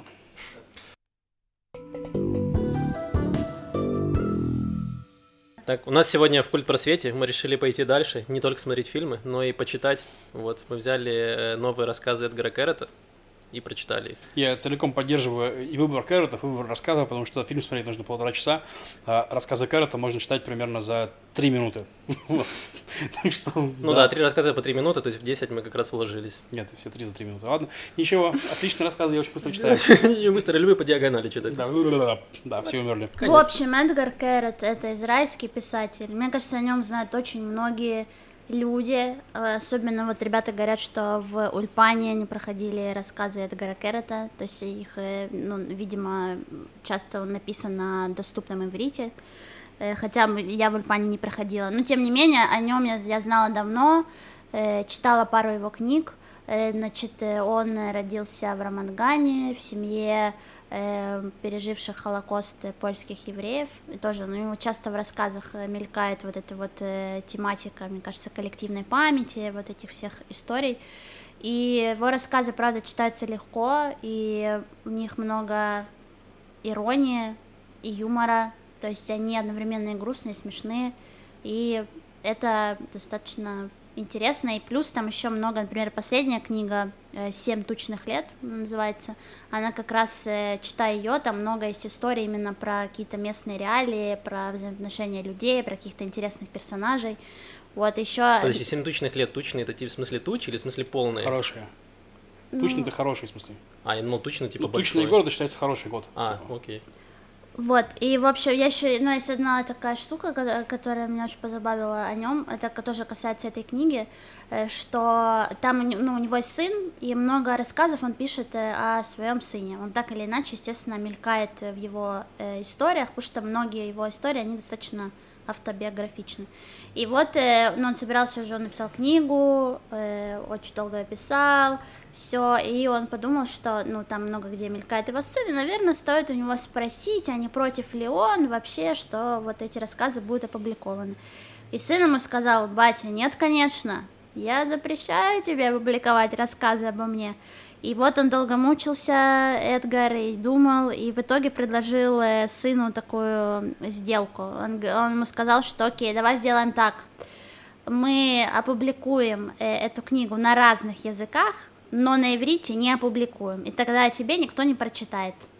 Вот, и он согласился. И вот э, как Что бы... все знакомые его ну, сына вообще. настолько тупые, что они кроме иврита больше ничего не знают. А я не знаю, кстати, если она на английском, но интересно. Ну, например, там, ну, на русском, ну, я читала на русском ее. Вот, и на, куче других языков, я уверена, она есть. Но такой забавный факт, что вот э, на языке автора, да, она не существует, этой книги, то есть на иврите ее нет. Да, это забавно. Это забавная история, и, то, и тоже еще, мне кажется, показывает такую смекалку, ну, потому что нужно так э, об- хорошо обдумать план действий, чтобы уговорить человека о том, что вот, А сколько этого сыну, не знаешь? не знаю. Не Просто знаю. интересно, сыну там 30. Такой, Теоретически это возможно, Сакарату 50 с чем-то сейчас. ну, Возможно, да. Да, по-моему, 53 или что-то такое. Мгм. Ну да, он живет в Тель-Авиве, женат на актрисе, с ним э, проходят встречи. Да, в блоке культуры расскажу тоже еще про это. И он преподает в университете, в. Тель-Авивском и, по-моему, в Бенгурионе, который в Баршеве. Знаешь, в Баршеве преподает. Я Ну помню, мне нравился его рассказ, э, когда умерли автобусы. Я почему-то до сих пор его помню. Вот. А еще А это тоже его? А, ничего себе. Да. Прикольно. Я просто читал рассказ, не знал, что это карат. Понял. И есть еще фильм «Медузот». Это один из первых вообще фильмов, которые я посмотрела израильских. И он э, был э, в соавторстве с его женой поставлен. То есть она выступила сценаристом э, фильма. Вот, и я тоже его любила, помню. Так что если кто не видел, то... я- Как еще раз? «Медузот». «Медуза». Медузы. А, медуза. Да. Интересно. Окей. Ну и что про рассказы? Давайте, мы да. думаем? э, Собственно говоря, почему мы вообще это все затеяли? Потому что жу- журнал Сноб, сайт Сноб точнее, да, он выложил э, рассказы Кэррота в переводе Ленор Горалик, тоже писательница, которая сейчас живет в Израиле. Вот. И, у них тандем давний тоже. Ну, ну, то есть она одна из тех, кто переводит его рассказы постоянно, и они вот э, встречи есть, когда они вдвоем. И это э, ну, отдельное удовольствие, потому что они так ну, болтают круто, как давние друзья, вот Мгм. о всяких там о вещах, не знаю, о короне, о творчестве. И э, тоже забавно это слушать и наблюдать. Вот, и вышло два рассказа на Снобе и один рассказ на Кольте. Мгм. Вот, и, собственно, мы их прочитали, эти три рассказа.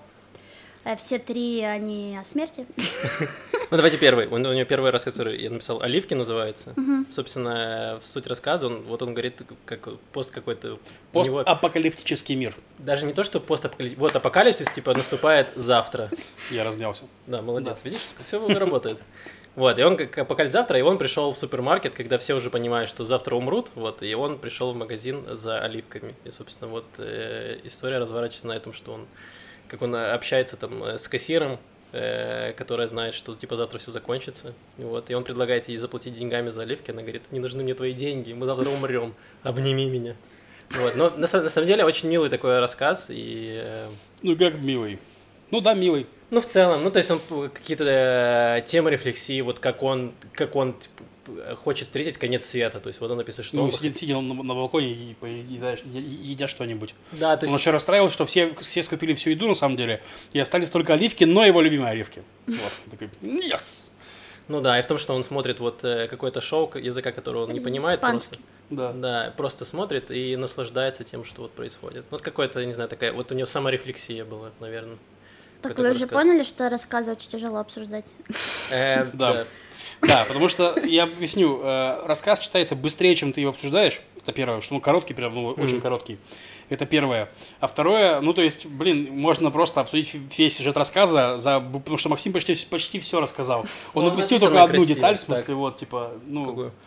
Ну, там продавщица говорила, что я никогда в жизни не увижу своего сына А, больше. да. И Кэррот, когда ее обнимал, он сказал, что я постарался быть э, максимально теплым, максимально маленьким, вот, чтобы как будто ее сын. Сын, ну, да. все, теперь Да, вы знаете все, что было в рассказе. Вот, просто, Но там красиво слова... Впереди еще два, оставайтесь с нами, мы перескажем все. Вам не надо искать ссылки, ничего не Скоро надо мы еще делать. устроим читку по ролям. тут Аудиокнигу сделаем. Да. Э, ну, на самом деле, вот второй рассказ, который называется «Женщина и скала», он поднимает интересную тему. Там он себе, там он написано то, как он представляет, он умирает. То есть вот он... От как- коронавируса. Ну, да. Но в данном случае он представлял себе просто свою смерть раз. Он говорит, От что я коронавируса. Представлял себе смерть, как его сбивает машина, типа, А. как он попадает в автокатастрофу. Он говорит, что он, типа, никак не мог умереть в своем сне. То есть он видел, как он разбивается на машине, и все равно в конце, типа, его спасают или что-то происходит. И вот он чувствовал, ну, какая-то вот надежда была. А вот, когда пришел коронавирус, он подумал, что вот идеальный... Оно. Оно, да, вот это меня и убьет. И там было, ну вот интересно, он написал, типа, он общался со своей женой, и вот э, там была мысль, что он, как, как он хотел, чтобы жена как бы проводила его в последний путь. Ну, тема интересная. Ты задумывался, Лев, о том, как ты умрешь? Э, нет. Ну, точнее, как я задумывался, но, типа, у меня достаточно утилитарный под- подход ко всему, Какой? поэтому, ну, типа, сдох и сдох. Ну, типа, Когда когда я... чтобы тебя хоронили, чтобы тебя Ну, кремировали? мне вообще плевать, в смысле, елки-палки, мне уже пофиг будет. Я буду Блин, мертвый. нас сейчас подкаст причислит к разговорам о смерти. Да Ну, ладно. тут все рассказы о смерти. И Да отправят ну- нас на психотерапию всех вместе.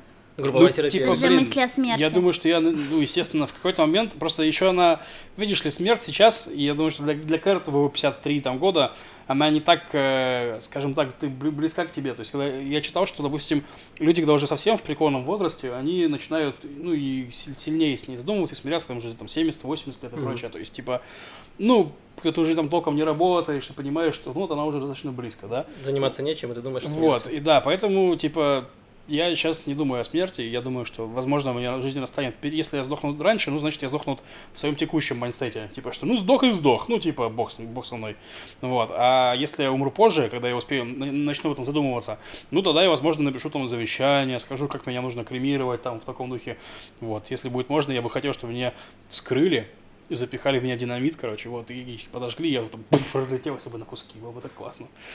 А не хотела бы быть, э, не знаю, как это, чтобы с тебя сделали скелет и на в медуниверситете бы ты стоял? Нет, вообще не хотел бы. Была бы вечная жизнь. М, Нет. Ладно. Маша, ты задумывалась об этом? Я постоянно об этом думаю. Отлично, я знал, кому задавать этот вопрос. Да не, я шучу. Но мне кажется, меня пока что не пугает смерть. Но меня по-прежнему пугает жизнь. Ну, то есть меня пугает, что э, э, время быстро летит, Так. а я не делаю А всякие... я медленно лечу. Ну да, вот, да, реально. Не поспеваешь. Не поспеваю, что я не эм, воспроизвожу вещи, которые я должна была, должна воспроизводить, по моему мнению. То Детей? что, что вот... Да нет, я же не свиноматка какая-то. Так просто. Э, Не, ну я То имею в есть то, что я назвал детей вещами, все нормально. Хорошо. Продолжаем. э, потенциал скорее. Ну, всякие там идеи, какие-то вещи, дела. То есть я как будто вообще не там нахожусь. Вот. Надо просто сходить еще в море поплавать, и все, все мысли Может быть, тебя унесет, и ты выйдешь туда, куда надо. Да. Но я, ну, вы или вы имеете в виду именно как, как способ, как я умру? Ну, что-нибудь, не знаю, какие-нибудь есть мысли? Ну, или вот, вот Кэрот описывает, типа, как он будет умирать, то есть вот последние там минуты перед смертью, как его будет там э, провожать его жена, как он будет с ней, там, не знаю, держать ее за руку, и все. А, ну, вот у тебя были какие-то идеи?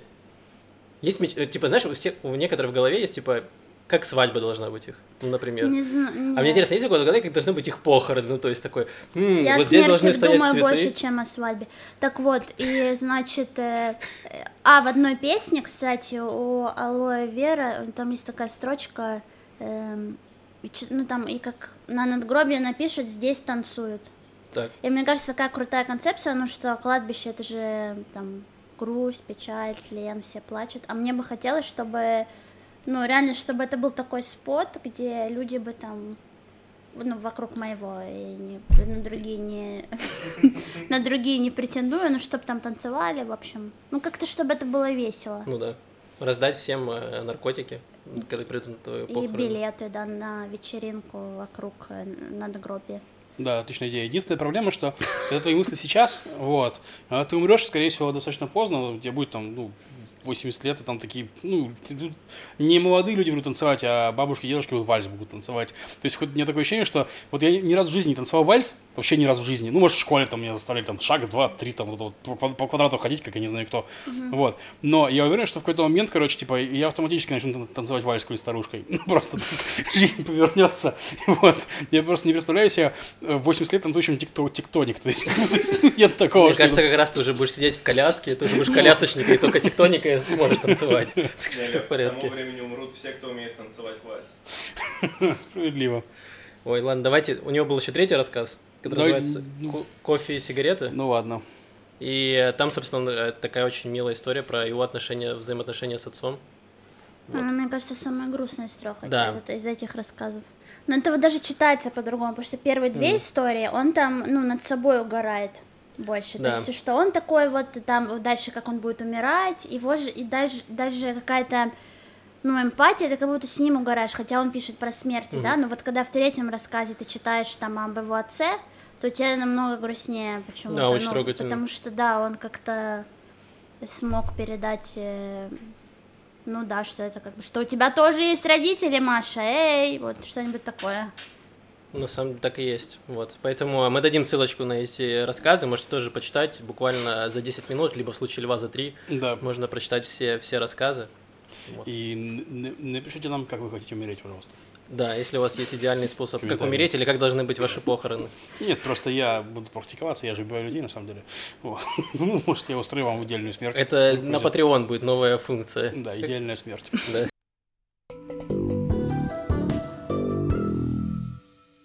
Да, но у меня на самом деле расписание вообще на неделю получилось четко. Круто.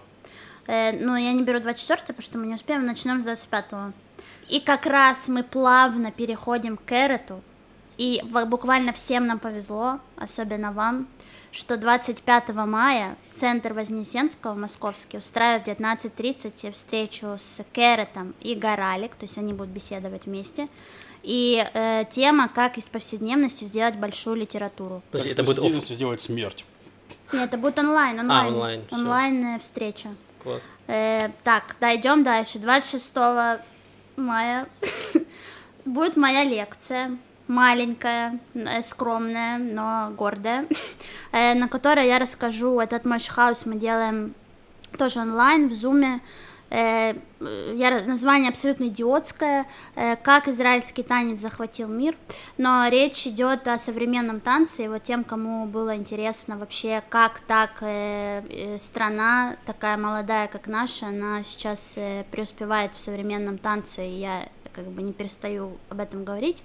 И вот тем, кому интересно, я расскажу вообще хронологию событий, начиная с 20-х годов, что, собственно, здесь происходило, по моему мнению. Опять же, я не историк, не культуролог, я просто много об этом читала, много смотрела и вывела для себя потом какую-то логическую цепочку, вот э, кто повлиял на те тенденции в танце, которые мы имеем сейчас, и кто были нашими пионерами, и плюс э, также я поглядывала на европейский современный танец, на американский современный танец, те люди, которые приезжали сюда, и, соответственно, ну вот в такой э, большой салатнице из всех зарождались э, те основы и э, виды в танце, которые мы имеем сегодня. Их будет, лекции будет две части. Вот первая будет э, 26 и вторая будет когда-то в июне, мы еще не определились с датой.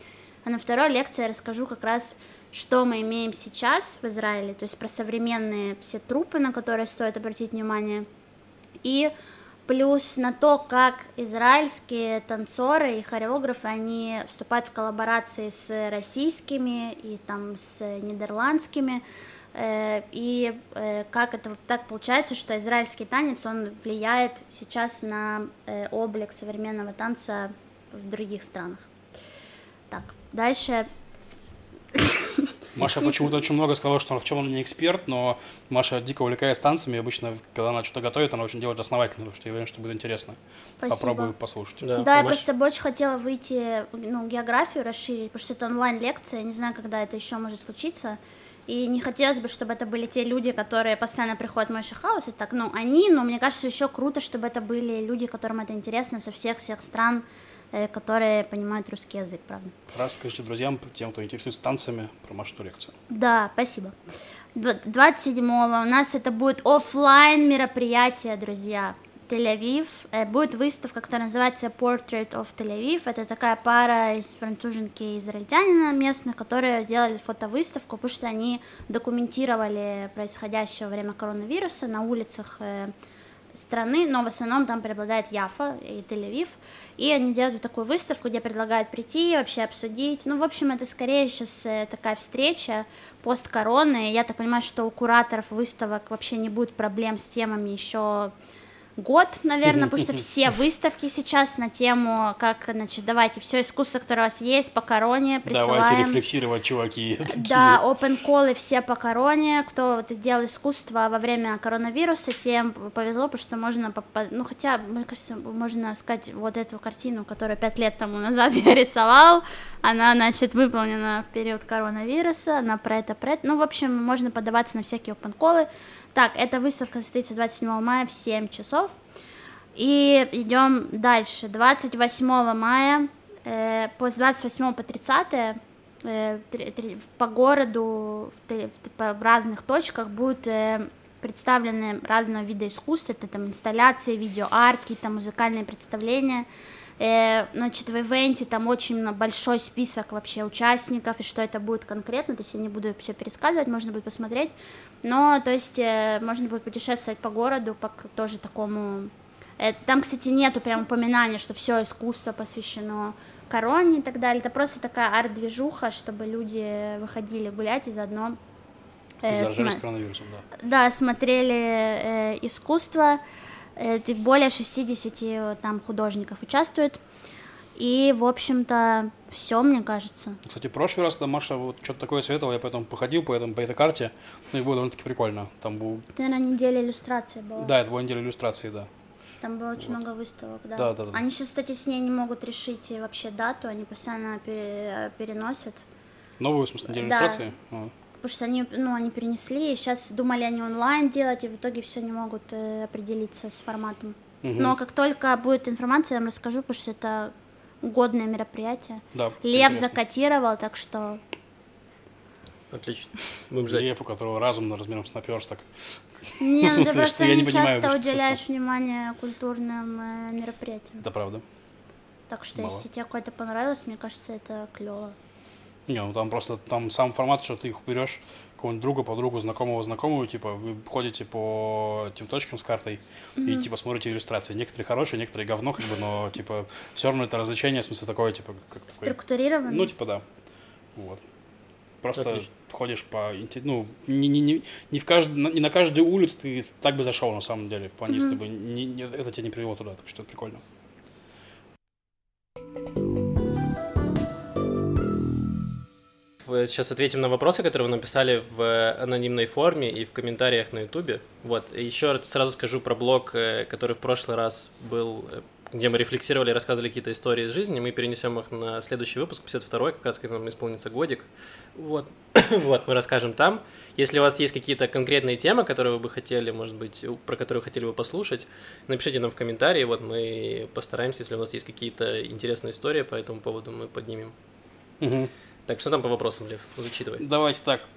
Э, Как Маша не еврейка? А почему она училась в еврейской школе?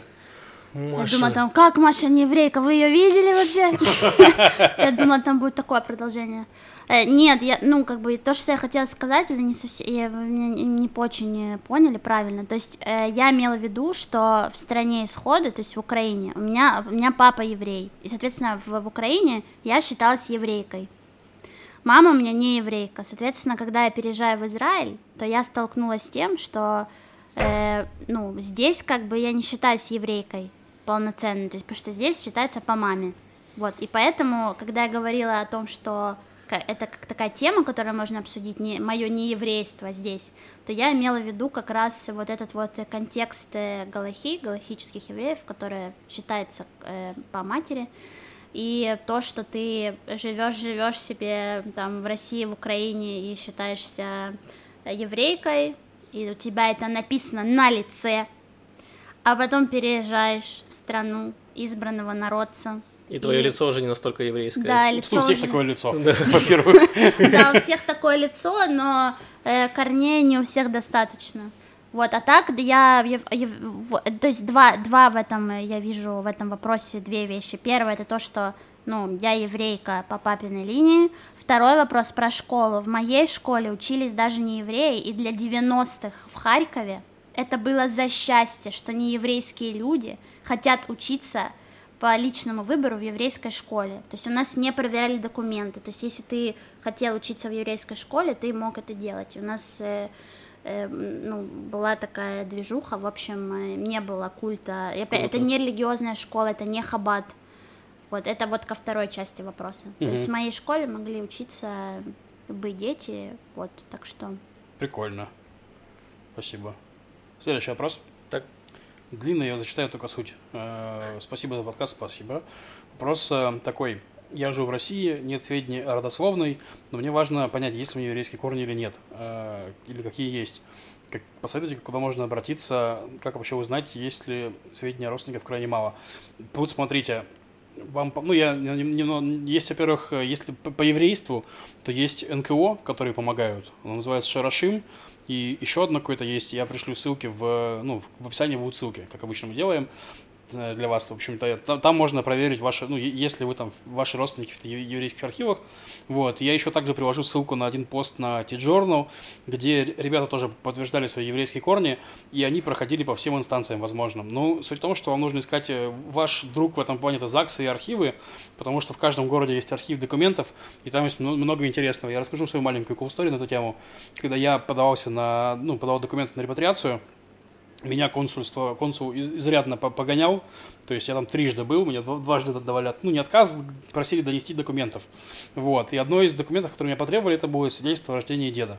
Оно у него утеряно, то есть я поехал в э, Питер, там пришел в архив, и там, естественно, получал. Там это, конечно, тоже не- некоторый театр абсурда, потому что то есть, дед родился в, в городе Сестрорецк, который потом э, захватили нацисты, потом он там был, в, в- потом его в- архивы там затопило, потом там был пожар, то есть, ну, в таком духе, короче. Поэтому... Лучше бы наоборот. Вот, да. Сначала был пожар, а потом затопило. Да, короче. И там из забавного, что они восстанавливали, типа, и там у них в документах была всякая чушь написана. То есть, меня, допустим, про бабушку зовут э, Егидис Бенционовна, то есть, ну, Бенцион такое, естественно, Так, да. имя, да? Вот. А там в документах написано Бендионовна. Я говорю, слушайте, ну это явная ошибка. Давайте, может, нормально напишем, типа, ну, Бенционовна, зачем у вас? Очевидно, С и Д перепутали, там, типа, ну, похожая закорючка. И они такие шушукаются между собой, типа, что, не, ну а что он прав, наверняка, что так правильно, да правильно. Нет, давай так, тут написано Бендионовна, давай не будем рисковать, напишем Бендионовна. Такой, хорошо. Мне, чтобы не рисковать, сделали документы с ошибкой. Ну, в смысле, э, эти консулы все равно приняли, потому что, типа, ну, Потому что они поняли, кто там ну да, работает. да, таких да, я архивах, думаю, они не первый раз, не первый раз с ними такое происходило, да. И еще смешной момент, что, возможно, придется поездить, потому что, ну, то есть там это, ну, эти, ну, эти российские, эти бюрократические процедуры, они периодически просто тупые. То есть они, они говорят, Лев, подождите, сейчас мы позвоним в Сестрорецк, и типа узнаем, есть ли там эти документы, копии. Я говорю, хорошо, а а если нет, то что? Они такие, ну если нет, то мы здесь, здесь, здесь делаем их. Я говорю, а, Короче, они такие, «Нет, ну, значит, нет там, поэтому сделаем здесь. Я говорю, прекрасно. То есть, если бы там были, то они, я приехал бы туда, и там бы мне такую же копию сделали бы, в смысле, там просто. Вот, как бы и все. Они проверяют, насколько сильно ты хочешь приехать в Израиль. Если ты готов все это терпеть, Да, значит, ну- ты реально подходишь. Не, ну это, я думаю, что э, в реальности это то, что, то, что руководит часто этими, ну, консулами, чтобы ты доказал, что ты, типа, ну, не просто так, не, не на халяву хочешь себе паспорт, чтобы приехать и уехать, то есть в таком духе. Я думаю, что есть некий элемент в этом, вот. Может быть. Я еще хотел дать совет, поспрашивать, во-первых, ну, самое очевидное, поспрашивать своих родственников на тему, особенно по, маме, по материнской линии, потому что будет попроще, если вы найдете документы, будет проще консулу доказать.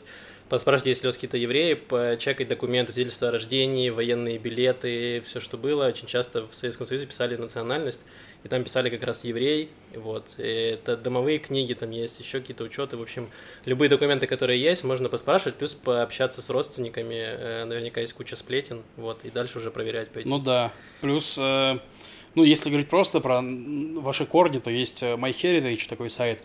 Он платный, но там находится достаточно много информации. Я как раз искал э, ветвь нашей семьи, которая уехала в Америку. Вот, и нашел как раз таки много информации, которая была на MyHeritage, короче, которая была платная. Я, по-моему, не стал его оплачивать, если честно. Но, соответственно, тем не менее, она там была. Есть, Потому что там тоже можно найти. То есть, вот. Так вот, такие Да. дела. Ну да, меньше говорили про каких-то конкретных людей, которые дают консультации, вот, но их имена не буду озвучивать, это В странно. целом вы можете для- просто в Google вбить, как найти еврейские корни. Есть куча там каких-то частных сыщиков-детективов, которые сами будут ездить по всем этим архивам, по всем вот этим сестринским маленьким каким-то селам, будут брать выписки искать. То есть это есть такие, э, есть такие сервисы, они платные, но если вам очень надо, то они могут Да, еще есть какие-то лекции, тоже две, про которые упоминали. Я их, ну, э, то есть, Как видимо, напечатать себе еврейские документы? Не, по- как порядок действий, я думаю, то есть как э, с чего начать, ну, как руководство Окей. к действию. Вот я просто попробую их найти именно и скину. Если что, э, напишите нам куда-нибудь. Да. Э, Посоветуйте, пожалуйста, израильские СМИ. Интересует политика, чем вообще живет страна. Ивритом, ивритом не владею, так что на русском и на английском, Э, пожалуйста. величайшие СМИ в истории э, русскоязычного телеграмма. Вот. Да, Балаган News. Да, это наш паблик Балаган News, телеграм-канал. Э, Я также скажу, что н- нормальная СМИ это NEWSru.co.il, относительно, да. Это СМИ этого самого Гусинского еще, который такой быв- бывший владелец НТВ, если вдруг слышали, не слышали, которого Мгм. Путин выдавил из России. Вот. Э, вот у него есть NEWSru.co, NEWSru.com, это на русском просто про Россию, и NEWSru.co.il про Израиль. Вот, их можно читать, они, ну, типа, адекватные какие-то. На английском есть Jerusalem Post, и Times of Israel, по-моему, из того, что можно читать. Да, ну... Арец, но он платный, то есть там много Ну, Арец есть, там есть часть бесплатная, есть платная. Есть там, ну, есть куча, на самом деле, есть и Ynet, по-моему, на английском языке, есть... Да? э, есть? По-моему, мне кажется, что, по-моему, там есть у них. И Есть точно седьмой канал, он есть на английском, там тоже пользуются достаточно нормальные новости. Что, соберем ссылки? Э, мы можем собрать, вот. Но в целом, вот есть Балаган News, где мы просто собираем вот эти новости, которые как раз постят Из все вот эти паблики, да. и мы их закидываем себе на канал, там иногда просто упрощаем их кое-где, где-то даем саму суть. То есть, в принципе, если вы хотите просто быть в курсе, может быть, не супер детально, но хотя бы понимать, что происходит, то вот мы дадим ссылку как раз на Балаган News, можете там читать новости. Ну да. Э, Мы делаем это все на волонтерских основах. Вот у нас, у нас как раз многие редакторы, это как раз ребята, которые только приехали в Израиль, вот, и они так э, как-то тоже пытаются познакомиться с Израилем через новости и познакомиться с этим всем. Да. Как-то так. Еще есть еще что-то? Я сейчас на, на YouTube быстренько открою вопросы. Там был На Ютубе вопрос- был вопрос, спросили у Маши, где, где почитать про генеративное искусство, Да. но мы закинули ссылку в Да, там описании. прям ссылка в описании на эту группу, по которой Маша говорила. Вот, Мгм. Точно есть. так что, Да, можете самое. пройти и почитать. Так, э, сколько вас смотрю, только узнала, что Макс из одного со мной города. Репатриировались, э, репатриировались в одном году. Да, нас Э. таких 4-5 лет назад много было. Э, Донецк, сила. Донецк сила. Вот так. Где даги там напряги, простите. Вот. Клип Satisfaction есть в двух вариантах. Для мужчин и для женщин. Маша. Ого. Вот так мы выяснили, что есть клип для женщин Satisfaction, не только для мужчин. Так, интересно, давайте еще. Ребята, так мы родственники, еще из Украины, все кроме Льва, да, я-то нормальный. Вот, сразу чувствуется родственная душа. Ну, приятно, да. Да не с тобой же. Ну, не со мной.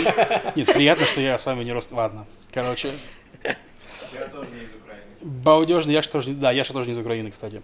Балдежные истории, хоть каждый выпуск слушал бы. Про нееврейство, про различия менталитета, как, как хз, как людям, которые в Израиле живут, но я не живу, так что интересно. Да, это интересно у нас, если мы будем каждый выпуск строить байки, у нас байки закончатся через достаточно быстро выпусков, поэтому мы, Мы будем ну, В этом выпуске мы много байк потравили как раз про вот этих диколей 90-х, про то, что сейчас. Я думаю, что истории хватит. Вот, да. Э, по поводу генеративного искусства и слова «Макс», а, ну, тут долгий комментарий про генеративное искусство, человек разбирается, видимо. Главное, короче, Нет, там это по программу Макс. да, видимо. Артем, видимо, разбирается. Молодец. Э, так, Яша, где рубрика урбанистики с Яшей? Вот она была. Вот, рубрика, ру- ру- рубрика урбанистики с заказывали. Яшей. Как только есть новости, Яша читает урбанистику. Вот. Лев, прекращай меня смотреть часами и, спа- и спать я беспокоюсь. Блин. Это чувак, стри- стримы которого по цивилизации я смотрю, ну вот, написал нам комментарий. Видимо, кто-то из его читателей ему настучал, что я с- э, жалуюсь, что я смотрю его стримы и, и сплю потом. Вот. И он поддержал меня. Спасибо, Леша. Отличная цивилизация и отличные игры. Отличный канал. Вот. э, в- в- в- вроде все. А, нет, еще последнее прочитаю. Подкаст потрясающий, с вами с первого выпуска. Спасибо, Даниил. Чтобы было больше просмотров, попробуйте мутить коллаборации с другими каналами. Можно просто купить рекламу каких-нибудь блогеров. Ну, да, возможно, мы куп- купим рекламу каких-нибудь блогеров.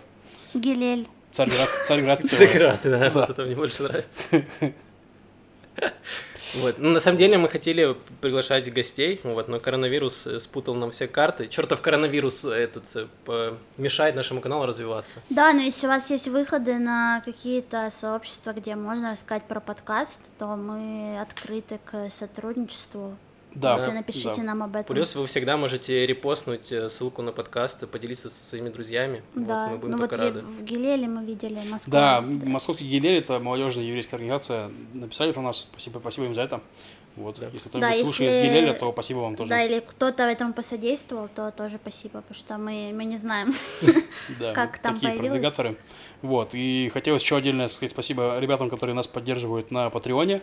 У нас 16 патронов уже. Вот, очень приятненько. Сегодня у нас суббота, мы записываем подкаст. В пятницу Маша выложила традиционный наш выпуск, ну как традиционный, второй, второй выпуск «Пятничные евреи», где каждый из нас собрал э, какого- какого-то контента для вас. Вот. Э, надеемся, интересно. Так что тоже а можно... после Олекс Смоукса в чатик тех, кто нас патронит, выложил э, свою лекцию. Она, правда, не очень хорошо записана, но в целом можно послушать. Да, лекция Да, Яши ну- с Алекс Моукса в чатике для патронов. Все так. Вот я тоже ребятам говорила, что вот после этой рубрики «Пятничные евреи», ну, видно, что мы там, мы рассказываем какие-то, о каждой как в своей э, вот э, сфере интересов э, рассказывают про какое-то вдохновение, вот, и мы видим, что там у нас аудитория много схожих каких-то вкусов, ну, там, или в кино, или еще в чем-то, это очень приятно видеть, и как будто наша аудитория формируется вокруг, ну, со схожими интересами, это очень мило. Да.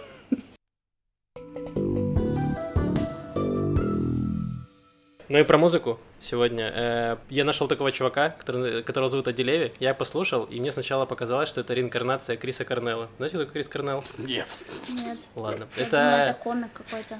Нет, это был Нет крутой такого? чувак, который пел в группах э, Soundgarden и Audio Slave. И он был, ну, был очень знаменитый, такой культовый чувак, золотой голос, золотой баритон рока. Только Ну, Шуру помню. Золотой баритон Новосибирска. добро, спросите. Короче, э, из интересных вещей он э, суициднулся три года назад. Очень интересная вещь. да. Очень интересная вещь. И Его, тему смерти сегодня. его э, один из лучших друзей это Честер из группы Linkin Park. О, Он Ой. пришел к нему, собственно, на похороны, спел ему песню «Аллилуйя», вот, и сам суициднулся через три месяца в день рождения этого Криса Корнелла. м, Вот. Э, вот, ну, просто интересные факты. Да, интересный факт про Э, смерть. так, собственно, о чем, о чем я говорю? Значит, э, о Дилеве. вот. Мне показалось, что он очень похож, у него голос и такой интересный. Потом я послушал еще раз. Он мне начал напоминать э, голос э, мерзкого чувака из Nickelback. Вот. Потом я послушал еще немножко, и он мне стал похож на трезвого Лепса. Сколько эпитетов, Макс. Сколько, сколько, э, Сколько ассоциаций. слоев, я бы сказала, Да. да, Сколько просто в одном ассоциаций. человеке. Да. В общем, этот Делеви, он э, израильский музыкант, там, играл в многих группах как гитарист, и вот он решил сделать свой сольный проект. Он выступал здесь на разных реалити-шоу, как э, там, звезда, Кохав Налад. Мгм, Вот. Звезда родилась. Вот. Эм, в девятнадцатом году он выпустил альбом, который назывался Only You, более, мне скажет, более попсового названия, мне кажется, нет. Такое-то такое ощущение, что и- израильский Стас Михайлов, который для тебя, для тебя. Ну, я же говорю, трезвый лепс, то есть мне кажется, что он справедливо, да. потихоньку к этому идет. вот А, я на, на границе. И вот 10 песен, и там на самом деле песни очень разные. То есть там есть сначала начинается там немножко с кантри, потом там есть привкус фолка, не- несколько ложечек блюза, щепотка рока и Максим, ты эти капелька выписывал себе или что, кап- блин? Да, конечно, у меня все есть, видишь. Я, эм, Звучит как критика еды ресторанной. ну слушай, мне даже показалось, что почему вот для многих, для еды... У меня таракан в моей Э, щепотке фанка. заберите Ади Леви, он не свежий. Да. Но говорят же для музыки, э, для еды, что там есть нотка, э, ну, чувствуется нотка базилика. Да, я понял. Тогда почему я для музыки не могу использовать кулинарные эпитеты? Ну да, я уже, мы уже поняли, что нотка суицида во всем этом есть. Ну, у нас комедийный выпуск сегодня, мы что-то... Да, будем надеяться, что Ади Леви не будет э, подражать э, Крису Корнеллу. Вот. Э, собственно, я закину одну из песен. Она достаточно интересная, то есть он разнообразный, там где-то дает очень сильно попсой, поскольку он как раз вышел из этого Кохав Налад, где вся вот израильская попса закаляется, собственно говоря. Вот, но у него очень интересный голос. Слушать его стоит в основном во многом из-за этого, потому что музыка у него достаточно Ты вторичная. из-за укулеле скатываешься в попсу, Макс. Я только сейчас поняла. Ты купил укулеле, теперь рассказываешь про попсу. На самом деле, я решил прослушать израильский хип-хоп, ну, свежий. Ну, всяких Дуду Фаруков, э, Да. Дуду еще что-то, в общем, это все было очень плохо, вот. И такая эко, послушай эко. я не попал, что? Эко, послушай. Хорошо, вот я Маша мне пос- Блин, посоветует. я скоро послушаю. придется Максу платить, чтобы он рассказывал за нормальных исполнителей, Мне нужно, чтобы нормальные исполнители платили, я про них рассказывал. Или плохие исполнители платили, и я тоже буду про них рассказывать. Понятно. А может быть и не буду. Ладно, все. поставлю вам э, трек, может быть, вам понравится, а может быть и нет. Вот Спасибо, проверим. что послушали. Да, Да. спасибо. Мы Очень сегодня долго у долго. нас сегодня, да, какой-то рекордный долгий выпуск, извините, Но вы пожалуйста. сами просили всего побольше, мы сделали. Да, кто просил? Ты как сейчас В Терешкова такая, русский народ просил Путина остаться на Не, ну в срока. комментарии там давайте больше историй, больше. ну, А. Мы наваливаем. Да. Хорошо. Мне кажется, сегодня было смешно. Вот. Ну, вот, По крайней мере, нам было смешно. Я, я хохотал, надеюсь, и вы где-то похохотали. Да. Ладно, все, будем заканчивать. Э, спасибо всем, кто посмотрел, подписался, делитесь с друзьями, семьей. Вот, Делитесь на части, пока. Пока.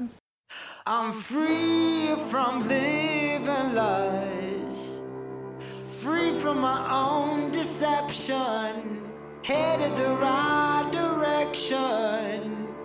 I walk through the fields of my thought I'd find a shelter in you, a perfect sky. Doors open, doors closed.